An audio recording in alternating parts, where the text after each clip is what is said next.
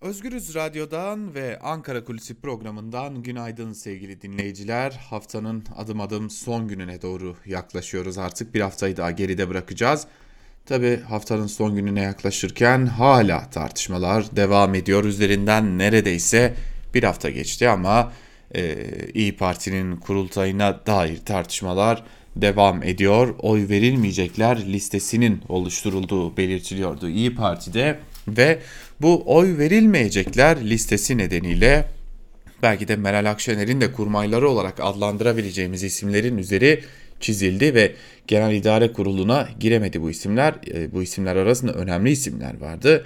İyi Parti artık tam anlamıyla temsil eden yani e, İyi Parti kurmayı denildiğinde akla gelen bazı isimler de vardı. Kim, kimdi bu isimler? Aylin Cesur, Aytun Çuray gibi e, önemli ve dikkat çekici isimler vardı. Peki kim üstlerini çizmişti bu isimlerin? E, Koray Aydın çizmişti bir liste olduğu belirtilmişti.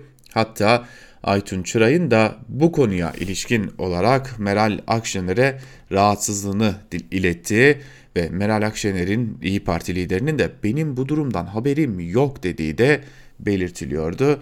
Tabi e, Meral Akşener'in haberi var mıydı yok muydu bilinmez e, ki e, öyle görünüyor ki gerçekten de haberi yoktu. Çünkü İyi Parti içerisindeki bu tartışmalar buna da işaret ediyor. Lakin e, artık bir gerçeklik var ki e, Meral Akşener İyi Parti'de artık tek söz sahibi değil. Bunu anlamış olduk e, ortaya çıkan İyi Parti'deki bu tartışmalarla da bu biraz daha netleşmiş ve belirginleşmiş oldu. 50 kişilik GİK üyeliği için 186 partili aday olmuştu. Çarşaf liste yöntemiyle yapılan seçimlerde Akşener'de 100 kişilik bir anahtar liste belirlemişti. GİK seçimleri sürerken kurultay salonunda dolaşmaya başlayan bir listede tartışmaları beraberinde getirmişti. Az önce bahsettiğimiz listeydi. Oy verilmeyecekler listesiydi listeyi İyi Partili İsmail Koncuk sosyal medya hesabından deşifre etti. Bu listede İsmail Koncuk ve Ümit, Ümit Özdağ'ın isimleri GİK'e aday olmamalarına rağmen yer almıştı. Ümit Özdağ, Özdağ da bu listeye tepki gösterdi. Listede ismi de olup da GİK'e aday gö- gösterilen e, aday olan isimlerin de üstünün çizilmeleri dikkat çekti.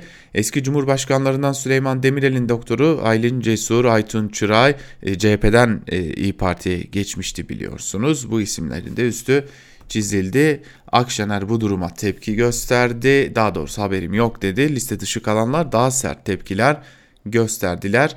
E, tartışma devam edecek gibi de görünüyor sevgili dinleyiciler ve İyi Parti'de de artık bilinen bir gerçeklik varsa o da e, aslında e, şöyle aktaralım. Meral Akşener tek söz sahibi değil. Milliyetçiler ağır bir biçimde eleştirilerini koydular tepkilerini ve ağırlıklarını da koydular gibi görünüyor.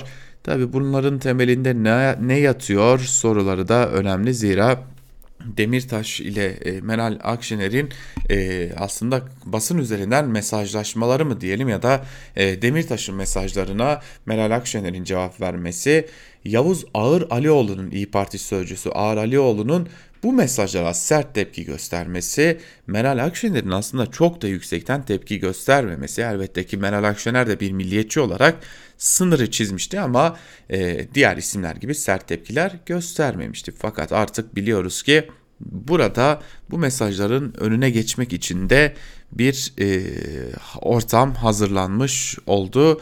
Belki de CHP lideri Kılıçdaroğlu'nun işaret ettiği Dostlar İttifakı'na da ilk çelme takılmış oldu. Bundan sonra neler olacak? Şimdi artık sağda bir e, ittifak mı kurulacak yoksa hala Dostlar İttifakı'nın yaşaması, ayakta durması ihtimali var mı? Belki de bunları da konuşmanın zamanı gelmiş oluyor e, İyi Parti açısından.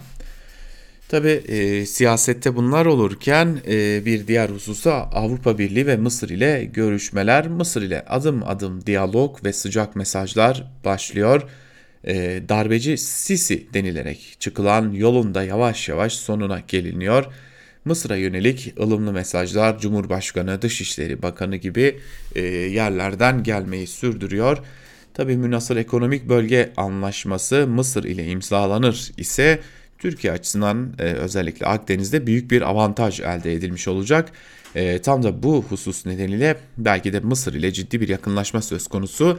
Zira yine iddialar o ki Libya konusunda istenilen pek de elde edilemeyecek gibi ve bu nedenle de Mısır ile yakınlaşma giderek artacak ve tercih edilir hale gelecek. Bunu da e, belirtmiş olalım. Tabi Avrupa Birliği ile görüşmeler de devam ediyor.